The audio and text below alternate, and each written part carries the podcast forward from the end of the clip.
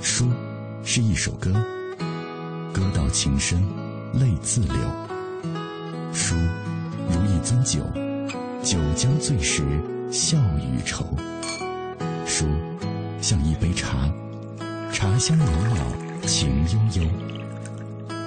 FM 一零六点六，品味书香，每晚九点到十点，准备好书，在这里等你。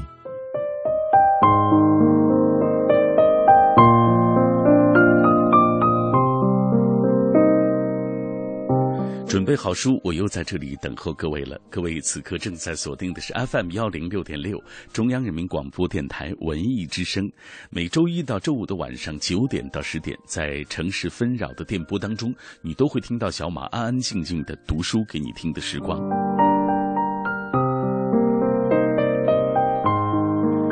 今天在节目的开始，还是先为大家来预告一下本周五晚上的九点钟，我们品味书香节目的最新一期线下活动——小马夜读会之春天年轻时，将会在。呃，北京的三联韬奋书店来举行的消息。这次的活动当中，我们邀请到了北大著名学者张颐武教授、八零后的著名作家九叶回、民谣歌手马条，和大家一起面对面的分享年轻的时候值得我们阅读的一些好书。呃，目前报名的情况不太乐观啊，希望各位都能够踊跃的来啊，呃，到现场去，呃，跟我们一起来分享你读书的心得，当然也助阵啊，给小马助助阵。报名时方式是。编辑，我要参加小马夜读会，加上你的姓名、联系方式，微信发送到文艺之声品味书香，新浪微博私信发送到小马 DJ。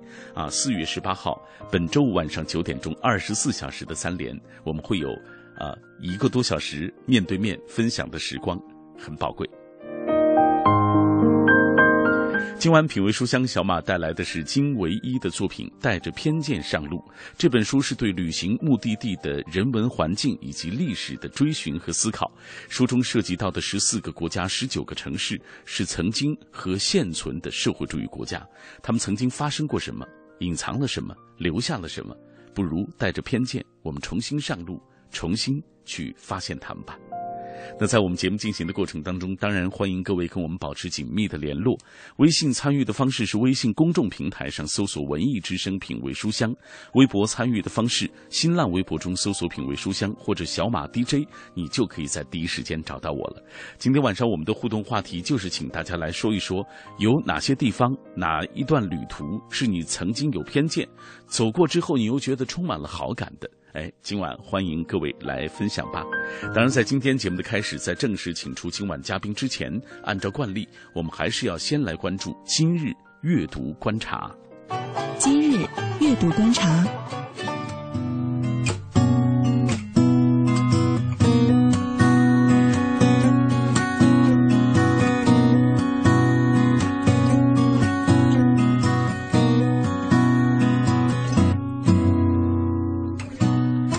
阅读观察，首先我们来关注话剧导演林兆华的新书《导演小人书》出版的消息。以先锋实验著称的著名话剧导演林兆华，近日推出了自己七十八年来首部印在纸上的个人作品《导演小人书》，而他五十多年戏剧生涯里的好帮手濮存昕、童道明等也纷纷助阵。这本书是由林兆华导演亲自整理编排而成的，以图片的形式回忆了自己五十年来的导演经历，并为每张照片撰写配图小文，好像小人书一样，通过一个个鲜活有趣的故事，图文并茂地再现了他导演路上的所见所闻，并结合他个人的排戏的经历，逐一披露了他和濮存昕、徐帆、宋丹丹、蒋雯丽等豪华的主创团队背后的那些交往趣事。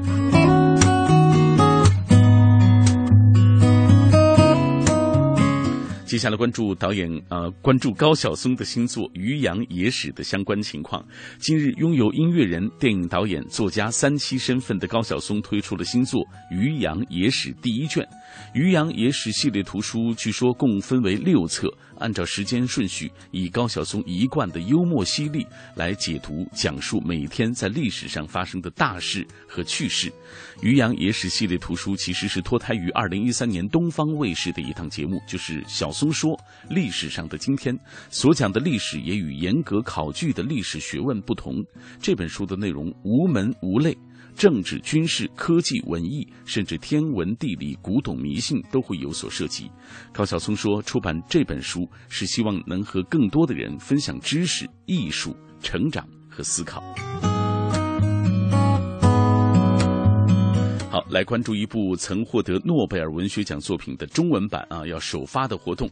日前，西班牙语世界首位诺贝尔文学奖得主若泽·萨拉马戈最重要的作品《失明症漫记》与姐妹篇《复明症漫记》的中文版是由新经典文化首发，阎连科、芷安、任晓文等出席了开幕式，并谈了对这部作品的看法。《失明症漫记》已经被翻译成了三十多种语言，销售超过了三百五十万册，在世界范围内拥有众多读者，在中国的影响也是十分的广泛。萨拉马戈在小说中将会人性的这个善与恶、人的生存状态以及人类面临的危机挑战、文明底线等等问题展现的淋漓尽致。二零零七年，这部作品还曾经被国家话剧院导演王小英搬上过戏剧舞台。好，最后我们为大家介绍的是我们品味书香节目最新一期线下活动——小马夜读会的相关情况。报名的方式是编辑“我要参加小马夜读会”，加上你的姓名、联系方式，微信发送到“文艺之声品味书香”，新浪微博私信到“小马 DJ”。四月十八号，本周晚上九点钟，二十四小时的三连，夜不寐的阅读，小马诚意邀请各位能去现场参与我们的活动。好，以上就是二零一四呃年的。四月十六号的今日阅读观察，这里各位正在听到的是品味书香，夜色中一起分享阅读的美好，夜色中一起展开思想的旅行。有时候，我们想要慢下来，静下来，听花开的声音，观夜战的曼妙，品书墨的芬芳，告诉自己，生活简单美好。FM 一零六点六。每晚九点到十点，品味书香。一群人，一些书，一个温暖的房间，因为热爱阅读而让这个春天更丰盈。小马夜读会，小马、张颐武、九叶回、马条，还有你，还有你。本周五晚上九点。我们相聚在不打烊的三联韬奋书店，那些属于青春文字里飞溅出来的情感火花，有我们心底所有的秘密。小马夜读会之春天年轻时，欢迎你来。每天晚上，小马都会和各位有一段读书给你听的时光，在灯火点亮、喧嚣落定的晚九点，城市的阡陌纵横慢慢舒缓下来的时候，今天晚上品味书香，小马请来的是金维一老师啊，他带来了自己的最新作品，叫做《带着偏见上路》。这本书是对旅行目的地的人文环境以及历史的追寻和思考。马上我们就通过一个短片来了解作者金维一。作者金唯一，资深媒体人、高级记者、传媒研究专家、作家，上海戏剧学院戏剧文学系文学学士，复旦大学新闻学院文学硕士，美国密歇根大学、美国马里兰大学访问学者，电视剧《蜗居》《杜拉拉升职记》总制片人。这里各位正在听到的是 FM 幺零六点六中央人民广播电台文艺之声的品味书香，我是小马。每天做的工作就是为了书与人的遇见啊！我带来一本本的书，我们也会和不同的人相逢在这本书的世界当中，呃，看到不同的风景，听到和感受到属于他们内心的对于这一段风景、这一段路上的一些感受。今天我们带来的这本书来自于金唯一老师，带着偏见上路。你好，金老师。你好，小马。嗯，呃，带着偏见。上路，我们乍一看拿到这本书的时候，有人觉得是是一个旅行，嗯，因为是上路嘛，啊，是，又又有人看到带着偏见，好怀有某种不确定，怀有某种不怀好意 或者质疑，给大家讲讲这本书讲了些什么。确实看上去像本旅游的书，但其实也不完全是一本旅游的书。我大概走过全世界大概四十多个国家。呃，这本书里面主要是那些曾经的或者现在依然是的社会主义国家，这些国家有前苏联、波兰、捷克、匈牙利，有罗马尼亚、嗯保加利亚、阿尔巴尼亚这些东欧的小国家，越南、朝鲜这些我们比较熟悉的这些国家。对，其实我们听到这样的国家，在很长一段时间是它和我们是非常亲切的关系的。嗯嗯。所以现在说您又重新的走过这十四个国家的十九座城市，那因为这些国家在我们小时候吧，应该都是听到这些国家，是我们一个社会主义阵营里边的这些国家。嗯但其实真正到那边去过的人很少。即便现在改革开放之后，旅游都很很发达的情况下，我们可能更多的去的是一些欧美的国先进的国家，恰恰是那些我们牵起我们童年记忆的那些个有亲切感的国家，我们是其实是不太了解的。嗯这个不了解，一方面是有一些地理人文的因素，你其实不了解；嗯，另外一方因素是我们以前所知道的、听说的那些个历史，有些可能是跟真正的历史是是有相关、有相关是有出入的。嗯这也是这本书的出名的来历，叫嗯“带着偏见上路”。哎嗯所以在这本书的封面啊，金老师就写到：“你以为曾经了解的都是真的，未曾抵达的都是美的，而真相不仅需要亲历，更需要时间。那些曾经和现存的社会主义国家发生过什么，掩藏了什么，又留下了什么？不如带着偏见和我一起上路去吧。”所以，呃，您这个就带着这样的一种偏见啊，踏上了不同的国家。嗯给我们讲讲第一个到达的社会主义国家是哪个国家？我在书里写到的第一个国家其实是俄罗斯，也就是所说的前苏联，这是社会主义阵营里面的老大哥。对，呃，我到了第一个城市是圣彼得堡，嗯啊，我其实先去的圣彼得堡，然后才去的莫斯科。圣彼得堡其实是十月革命爆发的地方，没错。啊，阿弗勒尔号巡洋舰一声炮响，为我们带来了社会主义，当初就是这么来的。但是我到那边之后，呃，有一个非常有意思的现象是，我觉得东宫是非常美的，嗯东宫非常漂亮，它真是世界人人类文化的一个瑰宝。在东宫的时候，我就觉得疑惑，我们当初真的是那个巡洋舰的大炮，就像这样美丽的东宫，就这么一炮炮就这么轰轰过去吗？嗯是这样吗？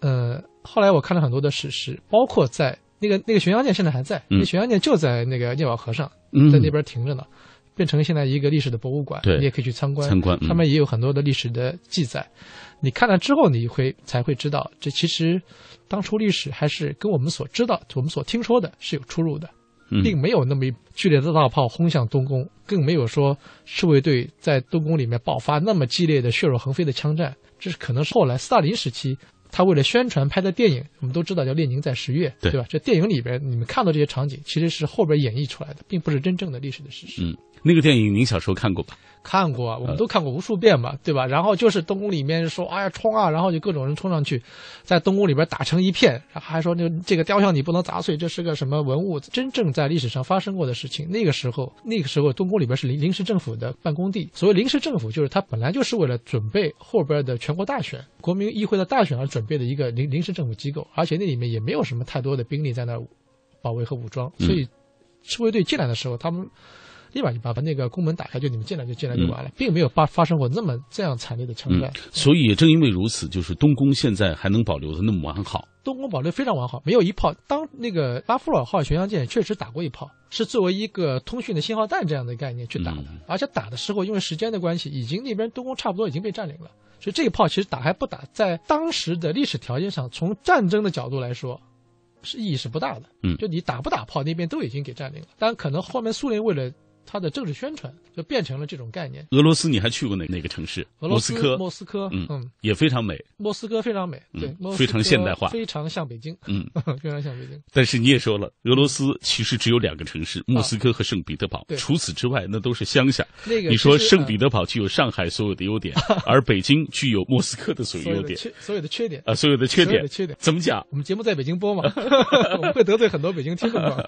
是这样的，这个其实是是我的感感悟，也是我莫斯科的一个朋友跟我说的。他是一个大商人，来过中国，他非常羡慕中国，说华北也好，特别是到华东地区，他说你们华东地区一看说中国非常的发达，就整个中国的华东地区的城市城镇是是连在一块儿的。在俄罗斯的话。你如果离开莫斯科的话，外边就是茫茫的茫茫的丛林，你得开一个两三百公里，全是人烟比较少的，这稀少的就全是丛林这样的，然后才会有一个小小的城镇。国土面积太大了，它人口也只有一两亿这样的人口，嗯所以你跟中国相比起来，它城市城市之间的空间是是是巨大的。嗯它真正意义上的超级的大城市，也其实确实是只有莫斯科和圣彼得堡这两个城市。那么从城市角度而来讲呢，呃，我觉得北京确实是非常像莫斯科，非常像莫斯科。可能当初跟就是新中国成立之后，整个北京的建设也是苏联老大哥嘛，嗯，当年也有北京有十大建筑，这些个原因可能也有相关。就它本身的建筑本身和整个城市的这种气质风格，也确实跟莫斯科有很多相像的地方。嗯，其实促使金老师写下这本书的还有一个重要的原因啊，就是您说有一个深夜在阿尔巴尼亚的这个首都啊，一个机场啊，边检人员翻开你的中国护照，然后用中文对疲惫的你说了一声“同志”，当时你就觉得特别幸福。就是我完全没想到的，你知道吧？因为你在中国的话，你平时都不会叫你同志，应该出领导说：“哎呀。”小马，你今儿节目做的好还是不好？我来点评，可能还小马同同志，还是怎么样？平时你不大有机会在大街上或者再听到这个这个称呼了。嗯，我们还是社会主义国家，阿尔巴尼亚已经不是了。但是我到阿尔巴尼亚去是那天晚上辗转飞机很晚了，到了阿尔巴尼亚到机场，然后进关的时候，就边检的人看中国来，他就用中文跟你说“同志”，我就一下子就愣住了。嗯，那就说明当年阿尔巴尼亚曾经跟中国有那么密切和友好的关系。嗯。嗯嗯，给大家讲一讲阿尔巴尼亚现在的情况啊。阿尔巴尼亚我们知道是社会主义的一盏明灯啊，这是曾经毛主席说的。毛主席说的。当年阿尔巴尼亚也帮助过中国很多。中国进入联合国，阿尔巴尼亚是他是倡议过，他提出这个这个提案的。中国也给阿尔巴尼亚巨大的经济上的援助。当年中国甚至是这样，中国自己棉花是短缺的，中国为了阿尔巴尼亚的经济，中国到埃及去进口棉花，然后送给阿尔巴尼亚人，阿尔巴尼亚用这个棉花织成衣服。再卖给中国，就中国对阿尔巴尼亚的援助到这种程度。对，然后有各种原因彼此反目。对对对，啊，那么现在阿尔巴尼亚，我们我们带着非常大的好奇到这个国家去，也很难，确实挺难得的去这样的一个国家，辗转很多讲过去。这个国家还是从欧洲来说是比较贫穷的一个国家，它的经济的体量很很小，然后它也没有什么支柱型的产业，还是一个农业型的这样一个国家。嗯，但是慢慢慢慢在一点点在在在变好吧。它蒂拉纳，它的首都，嗯，也建起了一些新的新的房子。它就是农村人口更多的聚集到蒂拉纳那边去，所以蒂拉纳变成一个比较拥挤的、有一定现代特征的这样一个城市。但相对来说，阿尔巴尼亚确实还是一个，我感觉是。有点被欧洲的主流的国家所遗忘的这样一个一个山区的小国。这种遗忘怎么讲？他没有话语权啊，他你经济地位低，你国家本身又小，嗯，对吧？他我书里写到，我我去二八那几天是跟总统是他们总统是一个航班的，他总统到美国去访问，然后是他没有国家的航空公司，也没有总统专机，然后是坐了奥地利航空的飞机，就从维也纳飞到阿尔巴尼亚去的，他是头等舱，他先下飞机。然后还有个小的小的仪仗队来把他给接走，所以所以这样的国家从经济体量也好，从政治的话语权来说都非常的有限。我觉得是应该是。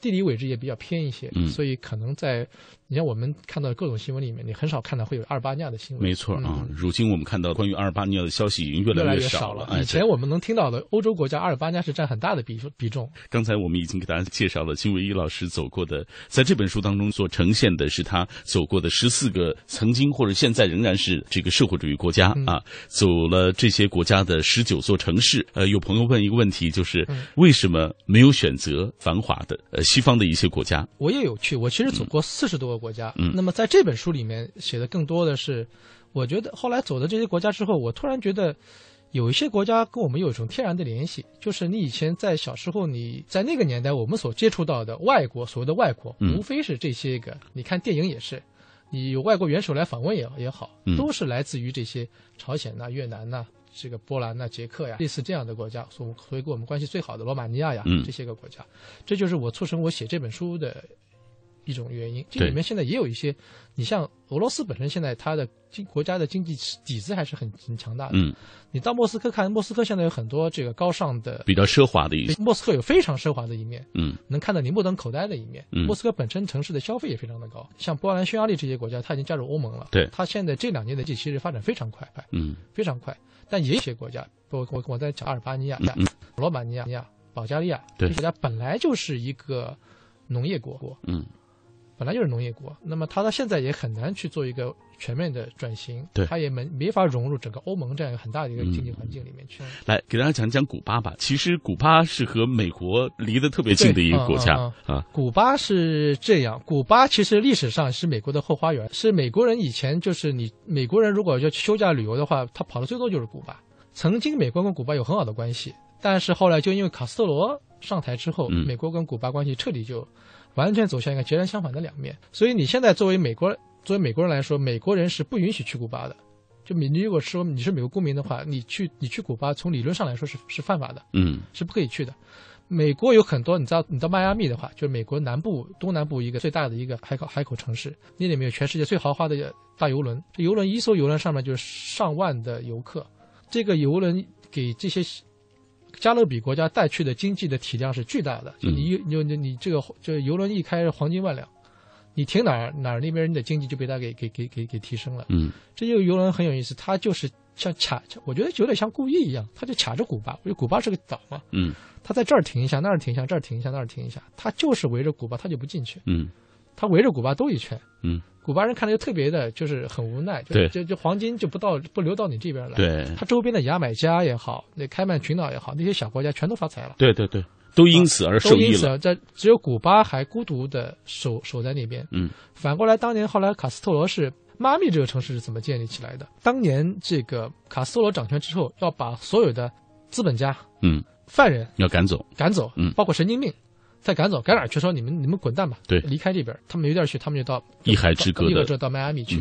迈阿密说：“那你们来，你们来，你们来，你们就来吧。”迈阿密其实本来没有一个这么大一个城市的，然后就各种古巴人过来，慢慢慢慢建立起这样一个城市。对，到现在你到迈阿密很有意思的，很多人讲的是西班牙语，他不讲英文。迈阿密有些商店啊挂出来的牌子说本店可以说英语，你别忘了这是在美国啊，美国这人才说本店讲英语。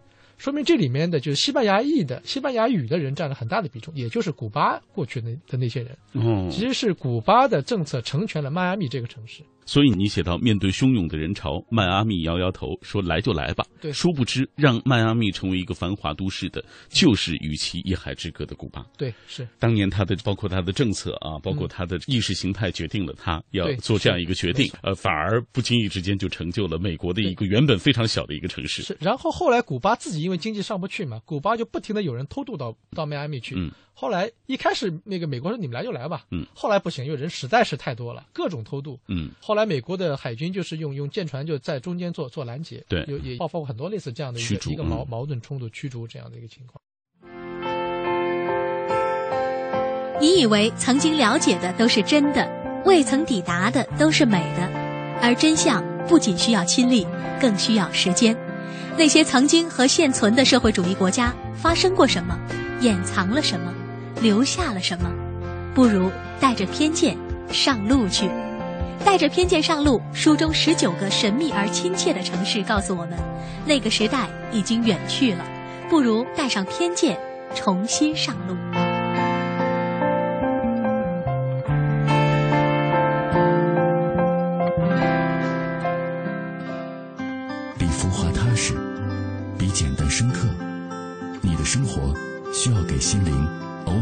饕餮。读一本书，就在现在。FM 一零六点六，文艺之声，品味书香。他说你有点可爱，而且不笨，情趣很重要。他说你有点率性，而且自然，笑声很好听。文艺是一种性感，文艺是你永远青春的秘密。FM 一零六点六，文艺之声，新文艺新青年的聚集地。买汽车配件用品到西国贸汽配基地西南三环丰益桥西。新天气知冷暖。好，我们一起来关注天气。今天夜间多云转阴，有小雨，微风，最低气温十二摄氏度。明天白天是阴转多云，北转南风二到三级，最高气温二十一摄氏度。今天后半夜到明天早晨有小雨，春雨贵如油，可以缓解一些京城的干燥。早出晚归的小伙伴们还是要注意交通出行安全，驾车需减速慢行。人保电话车险邀您一同进入海洋的快乐生活。我最近发现，好多人特别拽，想起来我就来气。你说说，这帮人验车有人代办，事故车有人代管，修车他们不花钱。北京三百多家 4S 店直赔，随便挑地儿。最可恨的是，买车险还比别人少花百分之十五啊，还有大礼包给他们，他们凭什么？凭什么？唉，谁让人家打人保电话车险投的保呢？四零零一二三四五六七都存上，咱都打。欢迎收听海洋的快乐生活。大家好，我是海洋。你看吧，公司拒绝办公室恋情，但是我就偷偷恋爱了。我以前业绩那么差，现在恋爱之后大涨，升级是公司业绩的第一名，老板也看中我。哎呀，这就是爱情的力量。小爱，啊，你这是偷情的力量。什么偷偷又摸摸呀？偷偷摸摸跟人去爬腿，你瞒着我呀，你躲着我呀，偏偏你又遇到我，难道你还不认错？哎，什么叫做偷偷又摸摸呀？偷偷。海洋的快乐生活，下个半点见。海洋的快乐生活由人保电话车险独家冠名播出。电话投保就选人保。四零零一二三四五六七。托尔斯泰在阅读中发现智慧的钥匙，惠普尔在阅读中找到人生的灯塔，高尔基在阅读中收获生活的伴侣。品味书香，梳理文字，书外人生。四月天，主持人小马邀您夜读秉烛。本周五晚，文艺之声特别奉献小马夜读会，邀请北大著名学者张颐武、八零后作家九叶回、民谣歌手马条，和您一起面对面分享趁年轻值得我们阅读的好书。报名方式：编辑“我要参加小马夜读会”，微信发送到文艺之声品味书香，新浪微博私信小马 DJ。四月十八号，本周五晚上九点，二十四小时的三联，夜读妹的阅读妹的阅读。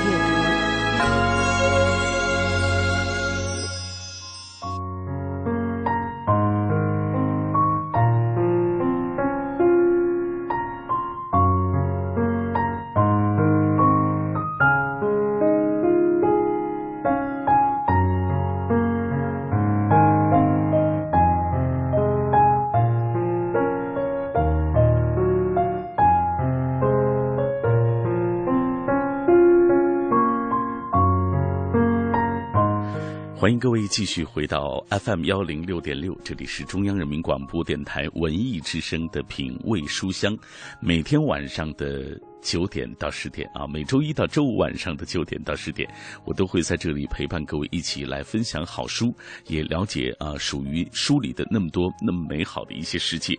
今天晚上小马带来的这本书是金唯一的作品《带着偏见上路》啊，我们刚刚已经听到了金老师的介绍，这本书当中涉及的十四个国家、十九座城市，是曾经和现存的社会主义国家，他们曾经发生过什么，掩藏了什么，又留下了什么？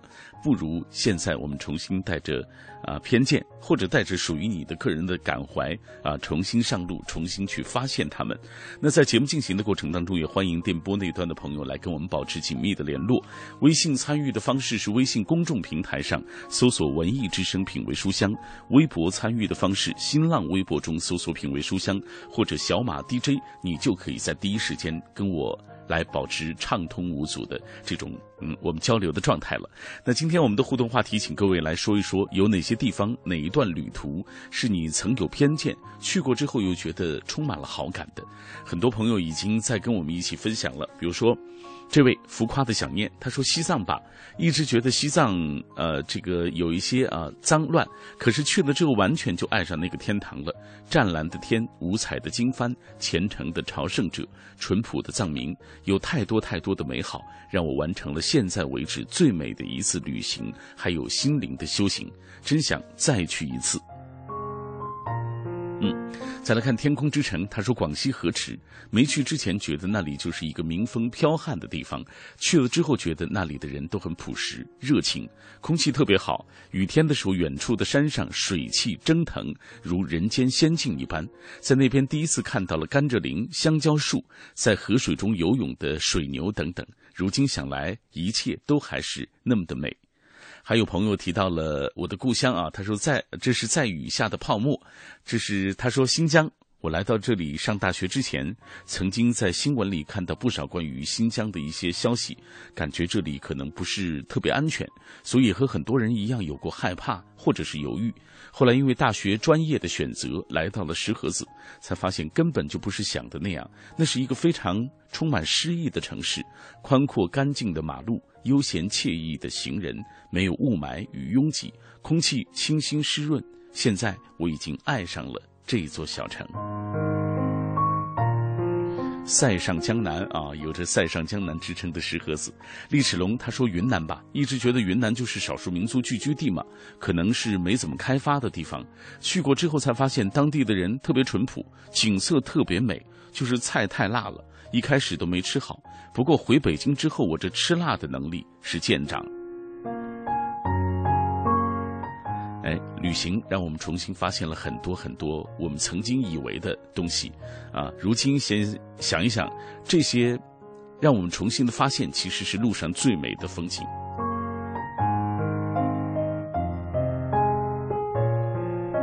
也许巴黎不浪漫，说这个书名怎么让我觉得有一种要去鸡蛋里挑骨头的感觉？不过，也许只有这样才能够发现。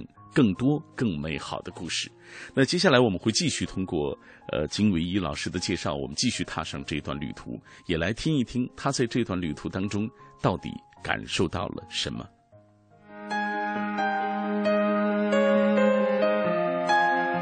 带着偏见上路这本书是对旅行目的地的人文环境以及历史的追寻与思考。书中涉及十四个国家、十九个城市。这些不同城市有着不同的面貌，比如冷峻的华沙和热烈的胡志明市，实在有着天壤之别。但那里的人们曾经在同一体制下生存，用同一种思维处理问题，面对同样的困惑和无奈。作者希望通过走访这些国家和城市，了解他们的历史，来感知近一个世纪来这个地球上发生的一个有趣现象。某种意识形态将五湖四海彼此不同的国家联系在一起。各位，此刻正在听到的是 FM 幺零六点六中央人民广播电台文艺之声。我们今天请到的是金唯一啊，金老师为我们带来他的这本书《带着偏见上路：十九个神秘而亲切的城市》，再一次回到历史的原点啊。曾经那些我们亲切的名字，都因为各种各样的原因，因为历史，因为政治，因为环境的一些改变啊，可能和我们渐行渐远了，淡出了我们的这种脑海当中。但是曾经有关于他们的故事，有关。与他们的各种文化啊，包括电影，包括呃艺术等等，实际上是停留在我们脑海当中的。所以，怀着这种亲切感啊，金老师再一次上路去探访这十四个国家，呃，十九个神秘而亲切的城市，这些曾经和现存的社会主义国家，如今他们的状况怎么样了？那上半时段，金老师已经给我们讲了啊，在俄罗斯啊生活的一些经历，包括他去呃莫斯科，包括去看到的圣彼得堡啊，这是非常有历史。的两座城，呃，包括他说到了和美国的迈阿密一海之隔的古巴啊，如今的一个状况。我很多的朋友，比如说去东欧旅行，会去捷克布拉格，对，说那里特别美，非常美。布拉格，我觉得是应该有欧洲的客厅之称。布拉格整个的建筑是非常的漂亮的。布拉格的地理位置，包括捷克资本捷克这个国家本身的位置，正好在欧洲的中心，它就欧洲的中心。嗯，但是捷克。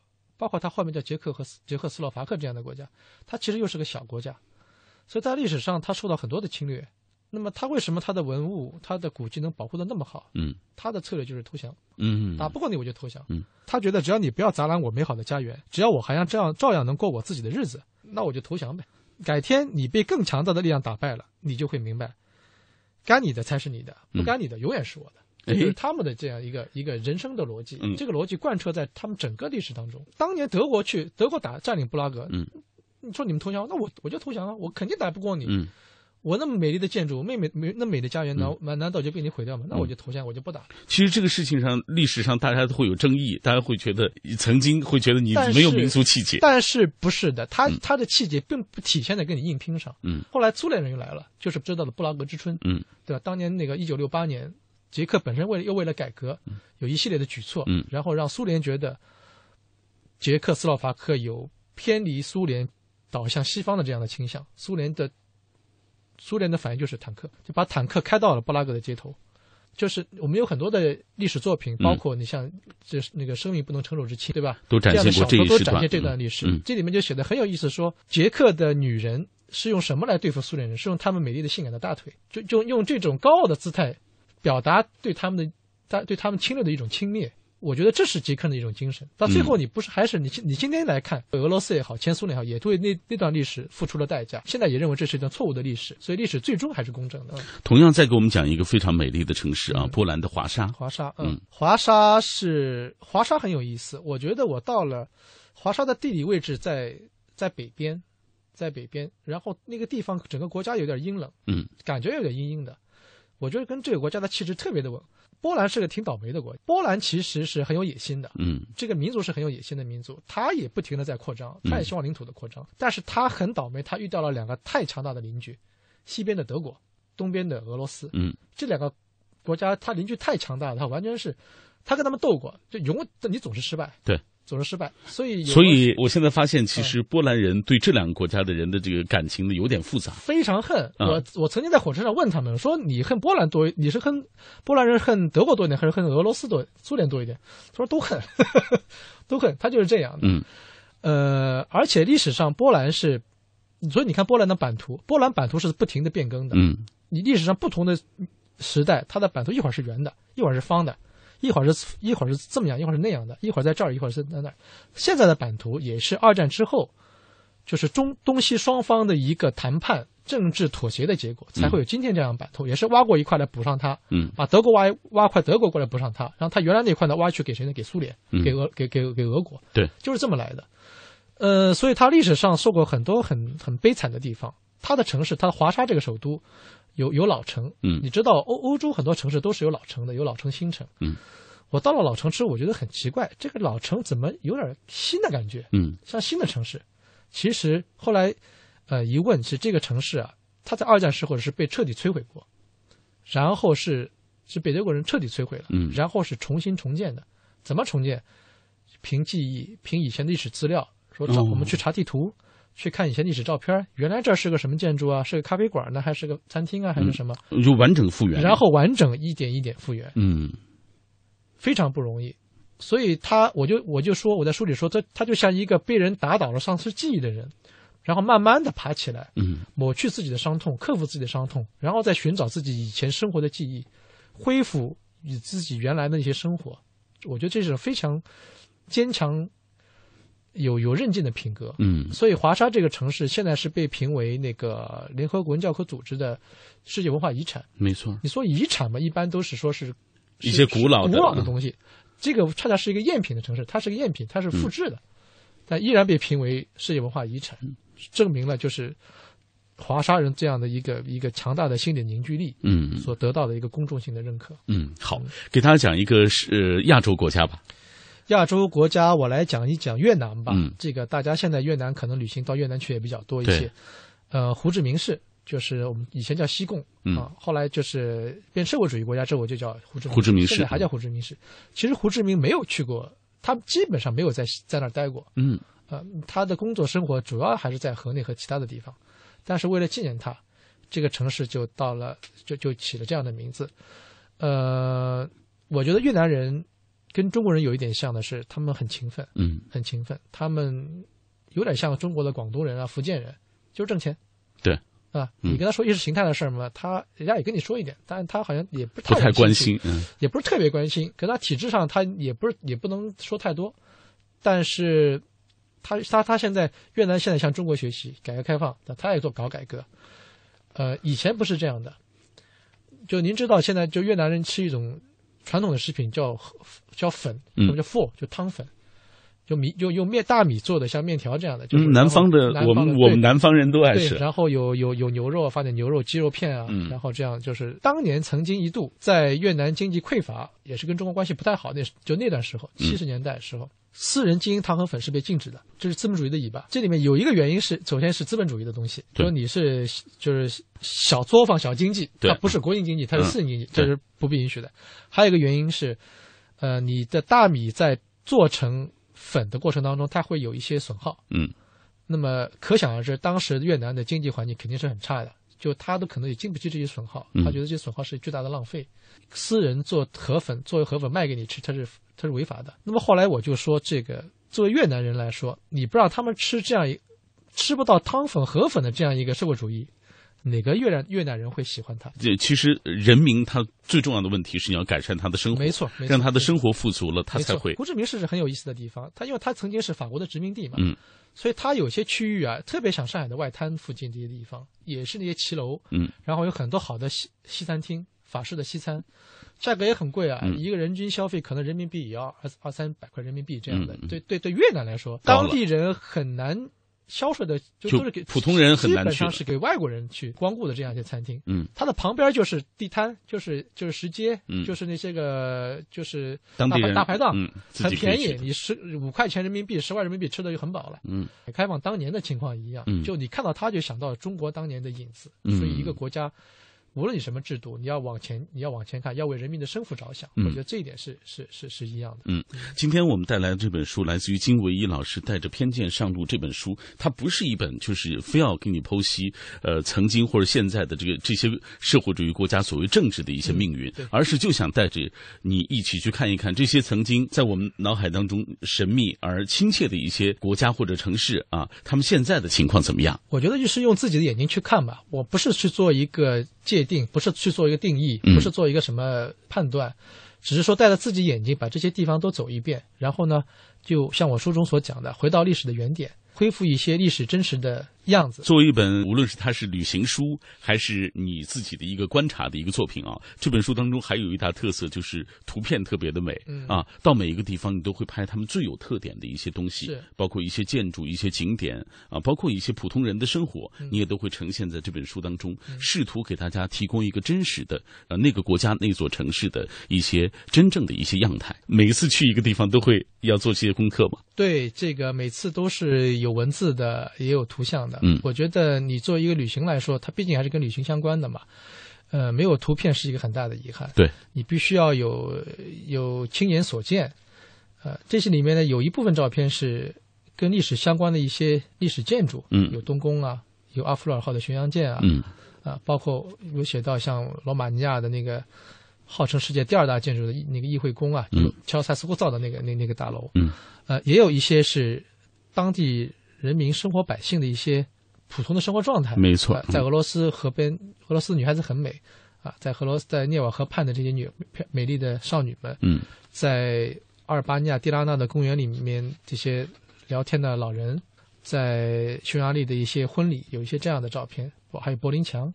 说说半天柏林墙，我总得让人看一看柏林墙是个什么样子。嗯，给大家讲一讲，对，现在柏林是一个非常繁华的城市了，嗯啊，是我觉得是欧洲可能是最现代化的一个城市。嗯，但当年曾经有过一堵墙，大家都知道，柏林墙曾经横亘在柏林人的中间，其实是德国的一德国人民的一个巨大的历史创伤。嗯，当年就是因为，呃，因为柏林这个地点很有意思，它是一个飞地，它并不在东德和西德的交界的地方，它其实是完全在东德境内。嗯是被东德是被民主德国所包围的，但是这里面有不同的政治体制。本来这个城市是可以互相走动和流通的，因为东德的经济实力不行，东德大量的技术人员、工程师、高级技工、教师、科学家、艺术家都跑到了西德那边去工作。嗯东德政府感到巨大的恐慌，他向苏联求援。赫鲁晓夫对他的回答是：“我帮你们打赢了战争，嗯难道还需要我帮你们去扫你们臭烘烘的厕所吗？”然后东德政府就就想出一个极其从历史上来看是个极其愚蠢的办法，嗯，就用堵的办法，筑一座墙，对，把你们都挡挡住。事实证明是挡不住的，挡不住，嗯。然后有上成千上万的人想从柏林墙逃离到你，你越挡越逃离。嗯更大的原因是，本来亲戚还在那边，家人在那边，嗯，一下子兄弟姐妹全部都被这样一座高墙所就你不可能把亲情血脉这个对割，裂开来这是一个。。后来美国国情国务卿当年就说这是一个巨大的错误。嗯就我他说我不理解苏联怎么会允许这样一座墙存在，嗯这是你自己对自己没有信心的一种一一种暗示。嗯，所以这也是历史上呃，应该说对于柏林的人民来说，心理巨大创伤的一段历史。对，后来这个墙柏林墙倒塌是一夜之间的，就是东德政府说实在挡不住了，说八九年的十一那十一二十二月份吧，把这挡不住，说那我们就开放吧，东柏人可以随意的到西柏林和其他欧洲国家，嗯那个西方国家去。这话一说，立马当天晚上就在墙边聚集了大量的人群，一下一下子就冲关冲过去了。嗯，然后他们就爬上了柏林墙，一下子就把那个墙给摧毁了。摧毁之后，他们就后悔，说这是历史文物啊，怎么就被我们给毁了呢？呃，所以你这次看到了吗？它现在是有那么还有那么几段嗯没有被毁掉的，一段现在变成了一个叫柏林墙的博物馆，有那么有那么一段，嗯，还有很深的壕沟啊，就各种那个铁丝网都在那边，嗯，还有一段是在柏林的东南角上啊，大概有一公里多长，嗯。然后这块它现在叫东德，它叫东部画廊，就是各种的现代派艺术家在上面都可以画涂鸦各种涂鸦的制作、啊，那就也是很有意思的一个地方、嗯。啊，在现在变成一个历史历史观展的地方。这本书你去过这么多国家，用了多长时间写完的？呃，其实旅行的跨度挺长的，嗯。呃，有些是你像有些国家是我在有动念写这本书之前去的，然后我突然觉得我走的国家有一个共同特征，就是所谓的社会主义国家，嗯。然后我准备写这本书的时候，主动的设计了一些线路。这几个国家大致上来说，像俄罗斯是我单独一个国家，嗯单独这么去的，还有波兰、捷克、匈牙利、斯洛伐克和柏林这么四五个国家和城市是我在一条线上走的。然后呢，呃，罗马尼亚、阿尔巴尼亚、保加利亚，就是那些比较偏僻的小的嗯东欧这几个国家。亚洲稍微方便一点，嗯，朝鲜、越南这是也是分头走的。所以这个跨度其实是挺长的对，五六次，总共有五六次、六七次这样。然后慢慢，反正大概有三四年这样的时间啊，嗯慢慢走。所以大家拿到这本书的时候，你会发现信息量非常大，嗯是一本非常有诚意的作品啊，因为它是用了那么多年的呃这些旅行，包括最重要是他的观察啊，嗯看到了这些国家曾经或者现在依然是社会主义的这些国家，呃，如今他们的一些情况。呃，那以上就是我们今天品味书香和各位分享的全部内容了。我们今天也特别高兴能够请到金老师。